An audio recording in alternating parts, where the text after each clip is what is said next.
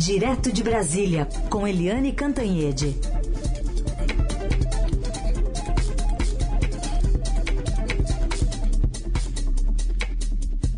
Oi, Eliane, bom dia. Bom dia, Raíssen Abac, bom dia, Carolina Herculin e bom dia, ouvintes.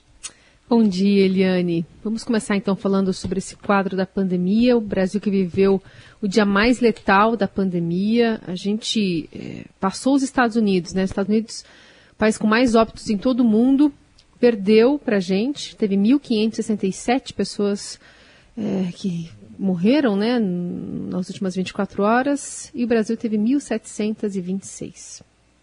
Pois é, é o Brasil teve 1.726, repito aqui, Carolina. É, a gente sabe que no, no domingo o número de mortes foi muito aquém, segunda-feira também, e que esses 1.726 que foram apresentados ontem em 24 horas também tem aí um eles refletem também os números represados de antes. Então, depois de botar essa ressalva, a verdade é o seguinte: a pandemia está fora de controle no Brasil. E é no Brasil inteiro, né? A Fiocruz que tem grande credibilidade, como todo mundo sabe, diz que nove estados têm ocupação de leitos acima de 90%. Eu estou falando de leitos de UTI que são é, fundamentais para salvar vidas nessa hora em que as pessoas não conseguem respirar. Né? A doença ataca vários órgãos, mas ataca principalmente o pulmão. E também, além desses nove estados com mais de 20%, a gente tem outros é, 19 estados, ou, outros não, né? Um total de 19 estados com mais de 80% dos leitos ocupados. Isso gera situações absolutamente dramáticas, assim, tétricas.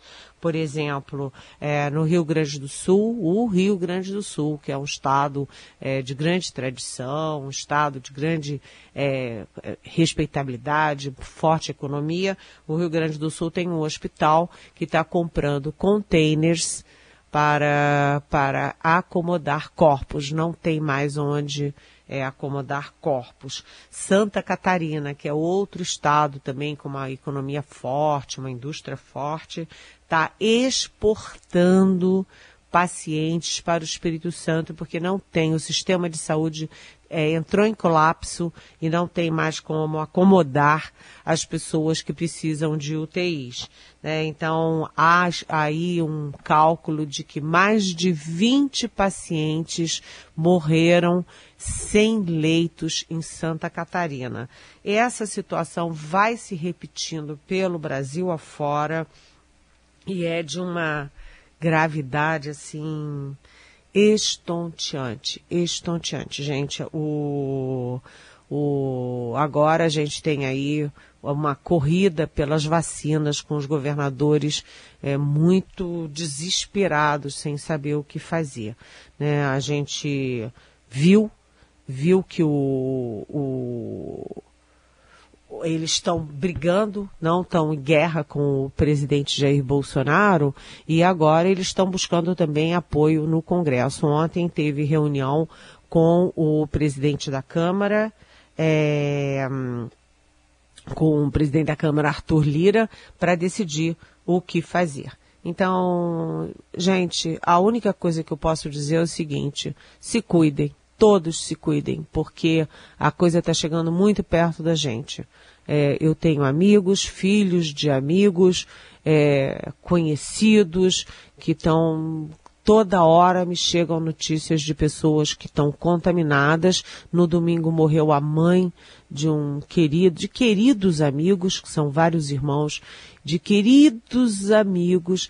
Ela morreu depois de duas semanas internada com Covid aqui em Brasília. Aliás, o atestado de óbito dela não tem Covid, porque ela foi internada com Covid, ficou duas semanas internada e eles conseguiram vencer o vírus. Mas, obviamente, ela morreu das consequências da doença. Logo, teria que ter Covid no atestado de óbito. Ou seja, mesmo os números sendo dramáticos, eles podem ser ainda piores. E, aliás, a expectativa dos epidemiologistas, dos governos, dos, das prefeituras, é de que esses números vão aumentando, porque eles estão refletindo as irresponsabilidades do carnaval. Quatro dias de folia estão refletindo em fim de muitos outros dias que poderiam ser felizes.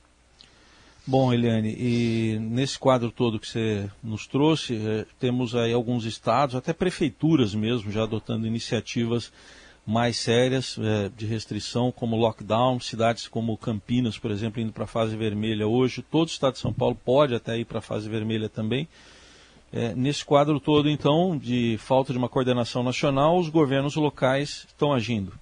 É, exatamente. Você citou Campinas. Ontem eu li um texto é, da PUC de Campinas que é super assustador, falando da situação é, numa das principais estados, é, cidades do interior de São Paulo, com uma das maiores universidades, melhores e mais respeitadas universidades do país. Pois é, Campinas está num estado uh, assustador. E quando você fala Campinas, Jaisen, você na verdade está falando de uma grande de um grande perímetro ali naquela região as cidades de Americana Limeira etc ou seja é, a coisa está feia e vem aí lockdown. Os governadores estão sendo obrigados a decretar lockdown ou medidas restritivas e eles estão espremidos entre duas pressões. A pressão da realidade sanitária, da realidade da pandemia, do colapso do sistema de saúde, eles são obrigados a fechar né, fechar comércio, medidas restritivas de várias, várias gradações. E do outro lado, eles são pressionados por empresários, por bolsonaristas, pelo próprio presidente da República, os filhos do presidente, etc., para não promover lockdown e deixar todo mundo morrendo.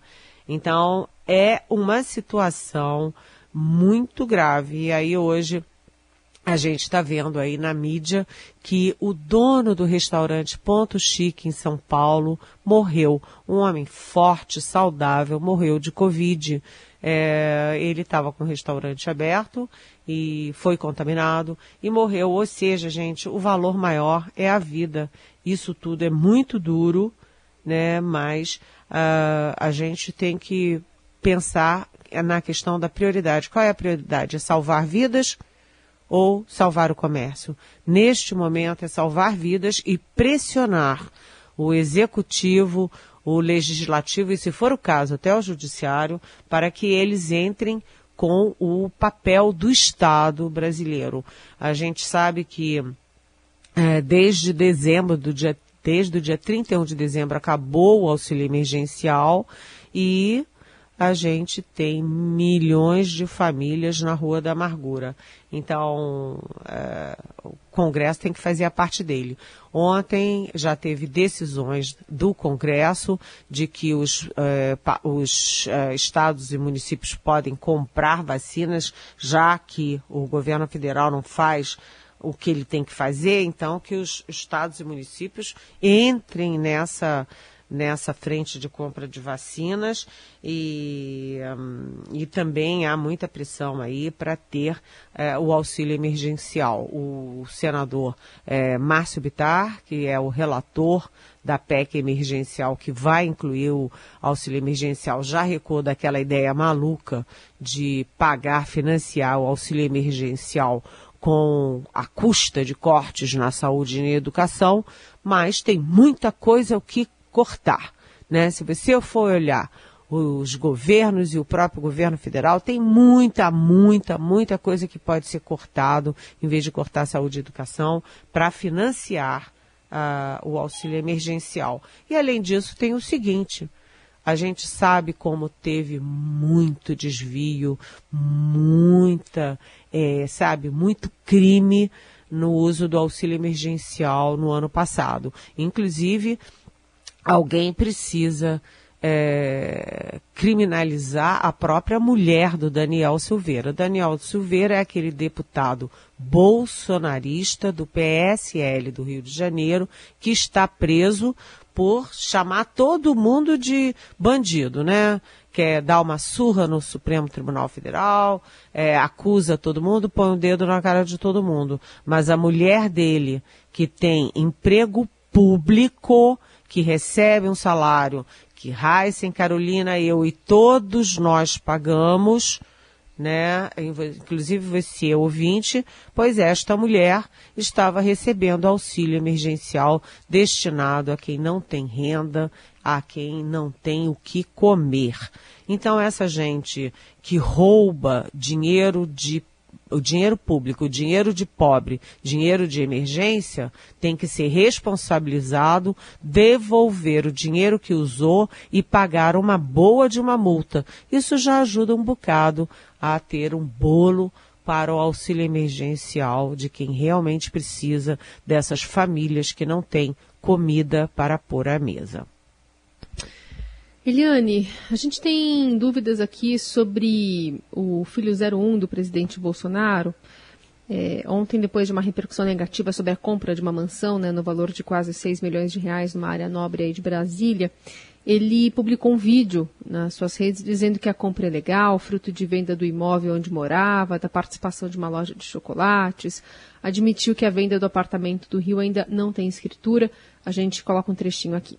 Eu vendi um imóvel que eu tinha no Rio de Janeiro, vendi uma franquia que eu possuía também no Rio de Janeiro e dei entrada numa casa aqui em Brasília e a maior parte do valor dessa casa está sendo financiada num banco, numa taxa que foi aprovada conforme o regimento familiar, como qualquer pessoa no Brasil pode fazer. Então, é, já começam a ir atrás de outra coisa agora, ah, mas não, tá, não estamos conseguindo identificar a compra e venda do seu imóvel lá no Rio de Janeiro foi um instrumento particular de compra e venda que daqui a pouco vai ter uma escritura pública também e está na fase de elaboração das certidões para que possa instruir essa escritura pública. Nada além disso. Bom, ele também ficou bravo por ter o endereço é, divulgado, né? Não, não, gostou de ficar sabendo que todo mundo é, entendeu essa compra aí como um movimento, um momento difícil para ele. A dúvida da, da, do nosso ouvinte Daniel é justamente essa. Eliane, é muita confiança na impunidade que o STJ dirá a partir dessa aquisição imobiliária? Haverá novas investigações sobre as rachadinhas? Oi, Daniel, bom dia, bem-vindo.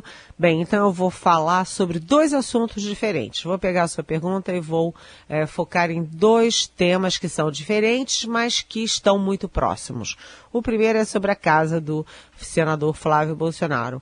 Isso causou um constrangimento enorme no Palácio do Planalto, porque lá os generais, é, a boca pequena, né? Lá só tem general, a gente sabe, né? Mas é, eles todos, né? A gente chama os assessores do palácio, mas na verdade os ministros lá são todos generais, exceto agora, de novo, Anix Lorenzoni. Mas eles estão muito constrangidos, porque os filhos do presidente só dão trabalho, só causam confusão. Né? Um ataca a China, o outro ataca o Supremo, o outro está é, metido em rachadinha, é, sabe? Toda hora um problema com o filho do presidente e agora envolvendo é, esse, essa mansão de 6 milhões de reais. Não é, é possível a gente não fazer uma comparação.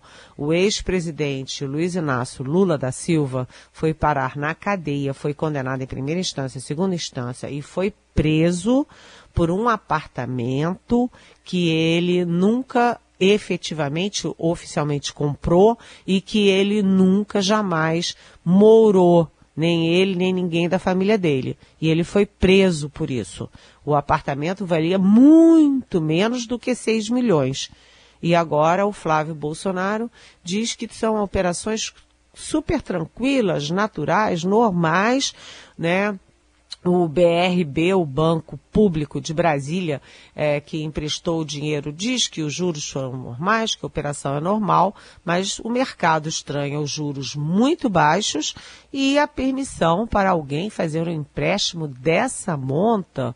É, comprometendo mais do que metade do orçamento da família, do próprio Flávio, que é senador, e que não tem outra renda, que se saiba, e da mulher dele, que é dentista. É, nenhum banco, se você for lá e pedir um empréstimo por muitos e muitos anos, que vá além, que vá comprometer mais da metade do seu orçamento doméstico, o banco vai dizer, olha, querido, passe amanhã, quem sabe, talvez um dia, sabe? É, a história é toda muito complicada. E, e isso dá muita dor de cabeça ao Palácio do Planalto e puxa muito a história das rachadinhas. E o senador Flávio Bolsonaro, a primeira reação dele foi dizer: Ah, eu comprei com o dinheiro do imóvel que eu vendi no Rio. E aí vai-se para o Rio, vai-se para os cartórios. E cadê Cadê a venda desse imóvel? Não há registro. E, além de tudo, esse imóvel no Rio de Janeiro, que é citado pelo senador, que foi vendido, mas não foi vendido, foi vendido, mas não tem documentação nenhuma, registro nenhum, é, esse imóvel é suspeito é, na investigação do Ministério Público e da Polícia do Rio de Janeiro por ter sido obtido com dinheiro de rachadinhas, que nada mais é do que desvio de dinheiro público para usar funcionários é, fantasmas para que o dinheiro volte para o bolso do próprio empregador, que no caso era deputado estadual. Isso é uma coisa, Daniel. Isso é a questão do imóvel que está dando a maior confusão. Aliás, o imóvel era potente e a visualização dele nas redes sociais está uma festa, nas, nos sites, todo mundo, porque é uma casona, tem academia de ginástica, spa, não sei o quê, piscina olímpica, é uma coisa assim, não é para qualquer um não. Mas a segunda questão que eu queria entrar, Daniel, pegando carona na sua pergunta, é sobre os tribunais. Né? A gente tem dito aqui que o presidente Jair Bolsonaro, é, já, o filho dele dizia que bastava um cabo um soldado para fechar o Supremo Tribunal Federal.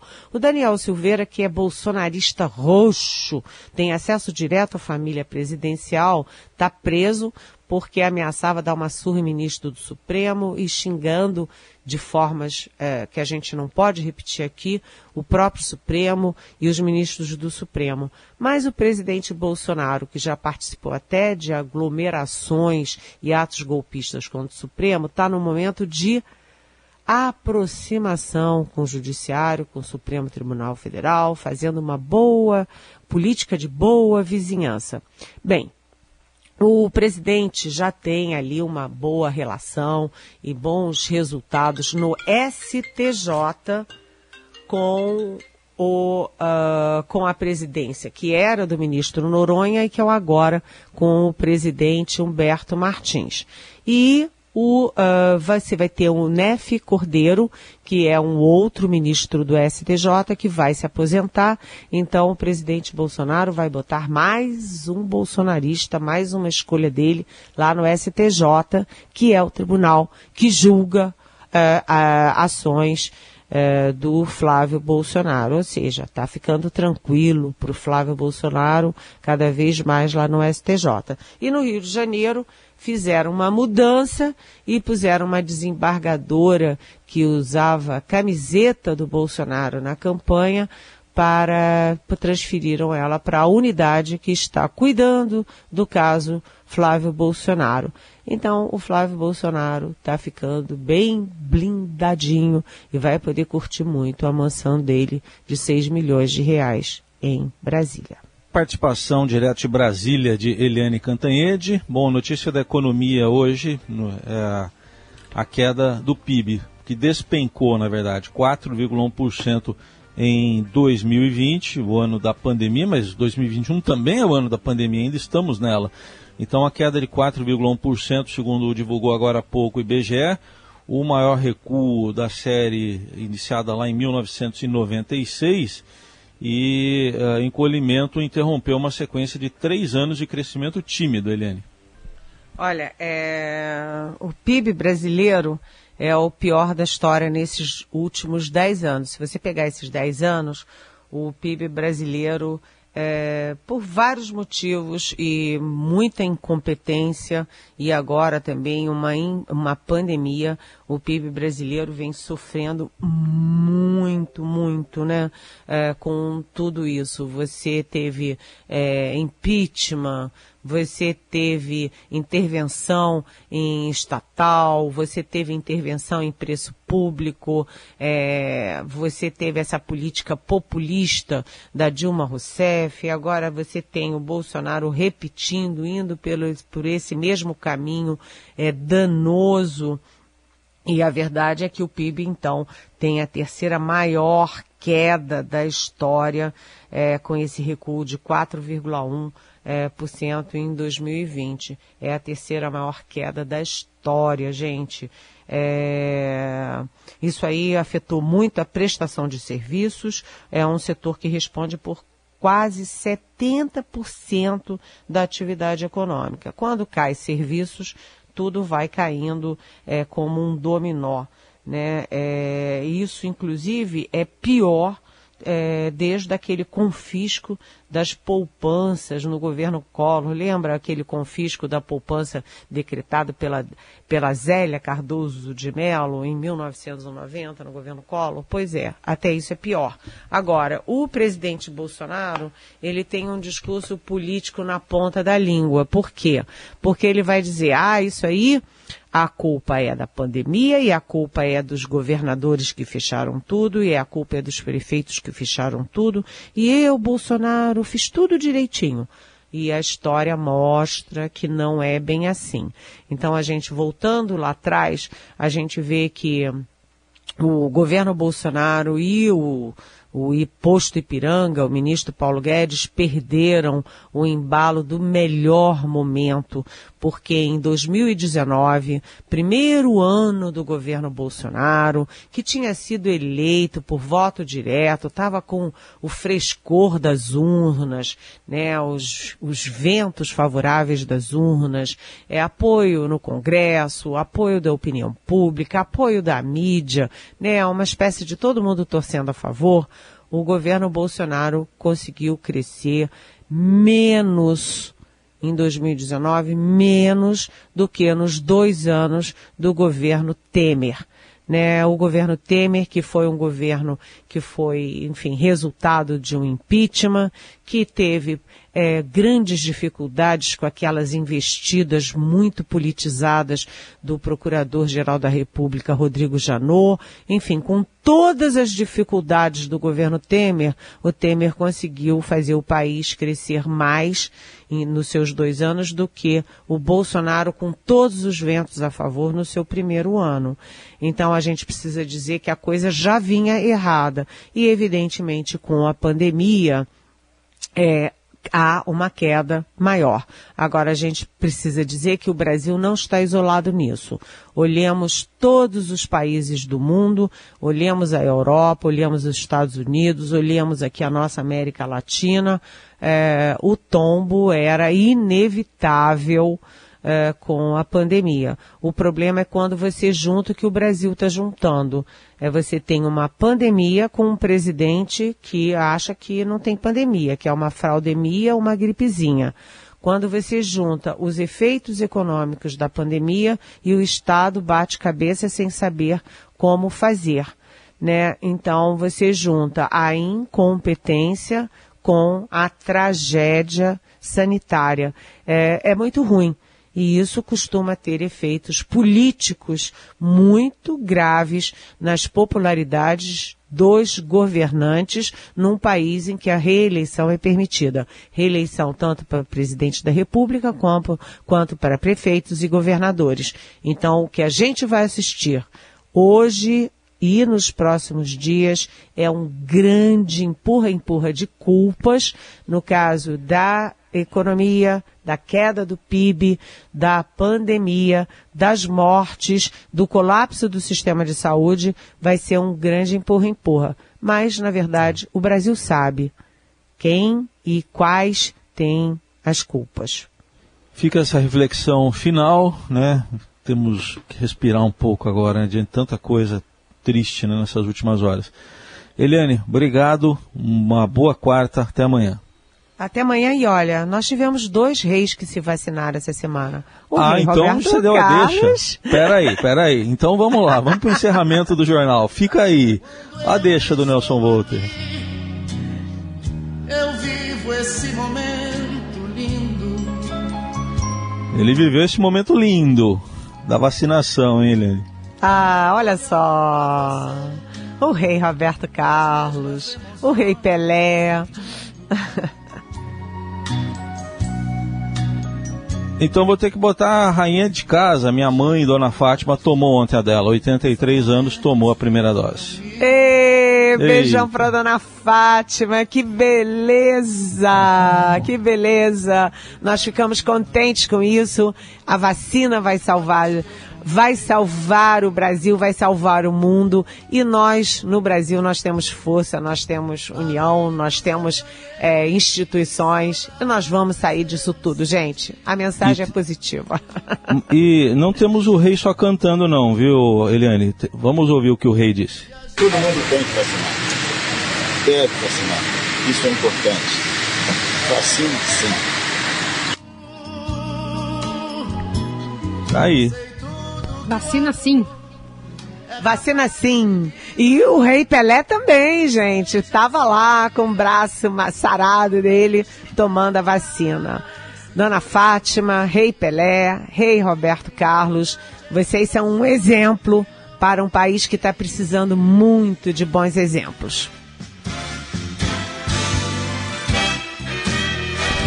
Eliane, uma boa quarta-feira para você. Voltamos a nos falar amanhã. Beijão, até amanhã. Tchau.